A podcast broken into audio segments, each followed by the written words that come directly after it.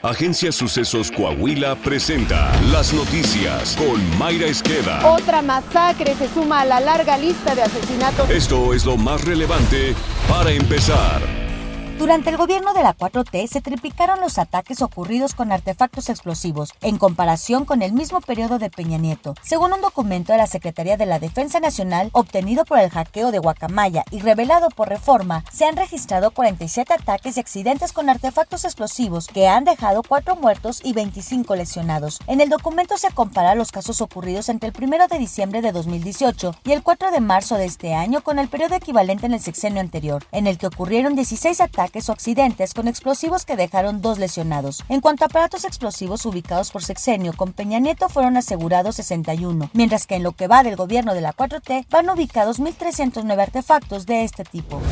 Este fin de semana se suscitó una masacre más en nuestro país. En Irapuato, Guanajuato, un comando armado atacó un bar dejando como saldo de seis mujeres y seis hombres asesinados. Justo en este espacio le informamos hace unos días que la alcaldesa Lorena Alfaro impuso un horario de cierre de bares, antros y restaurantes a las dos horas como forma de reducir la violencia en una de las ciudades con peor percepción de seguridad en el país. El reporte MX, la guerra en números de T-Research MX, detalla que el primero de diciembre de 2018 al 15 de octubre de 2022, tiempo que lleva la actual administración del presidente López Obrador, las fiscalías estatales y federales han registrado 135.714 homicidios dolosos en México.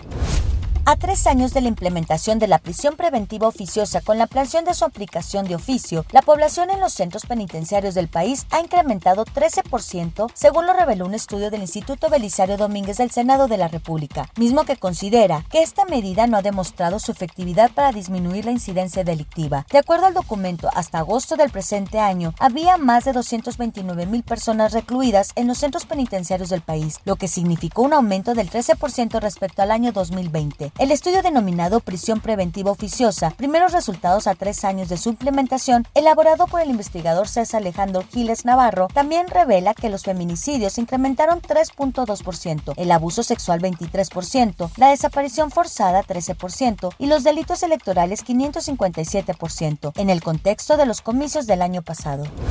La idea de que la violencia en México proviene de una crisis moral forma parte de la ideología de un nuevo Estado que le ha cedido sus responsabilidades al dios de la contingencia, aseveró Claudio Lomnitz. En entrevista para El Economista con motivo de la reciente puesta en circulación de su libro El tejido social rasgado, el académico de la Universidad de Columbia expone que la violencia en México no se origina en una crisis ética, sino en la retracción del Estado, que ha perdido la capacidad de regular la economía informal y la economía ilícita, entregándosela al crimen organizado Además, el autor advirtió que en nuestro país las elecciones estén más descontroladas y empiezan a depender de factores como el uso del dinero del narcotráfico. Política. Esta semana comenzarán las discusiones de la reforma político-electoral en la Cámara de Diputados. Según trascendió, la iniciativa que se debatirá en las Comisiones Unidas de Gobernación, Puntos Constitucionales y Reforma Político-Electoral será a partir de un esquema mixto que ya se les ha propuesto a las bancadas de todas las fuerzas políticas en el que se puedan reformar leyes secundarias y la Constitución a partir de tres premisas. Tener un INE que no sea costoso para México, que sus integrantes sean electos democráticamente y que se profundice en la ciudadanía de los integrantes del Consejo General.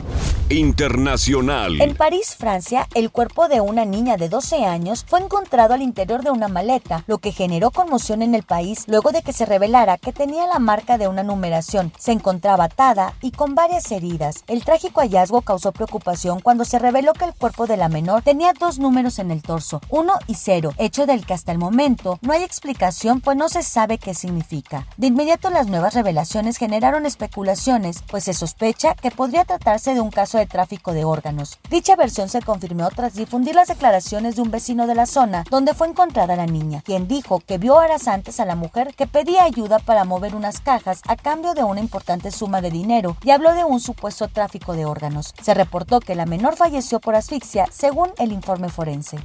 Coahuila. El gobierno de Coahuila desarrolló una reunión sin precedente entre autoridades de los tres órdenes de gobierno y representantes de organismos agropecuarios y de inocuidad de Estados Unidos para homologar criterios y acciones en contra de la tuberculosis bovina. Con estas acciones de prevención, Coahuila busca mantener e incrementar el promedio anual de exportación de becerros a Estados Unidos, que suma alrededor del 60 mil cabezas, señaló el gobernador Miguel Ángel Riquelme Solís. El mandatario resaltó que entre los principales objetivos de la campaña está el controlar y erradicar la enfermedad en la entidad, además de prevenir y evitar su diseminación, que coadyuvan a mejorar las condiciones comerciales para la exportación de becerros al mercado norteamericano.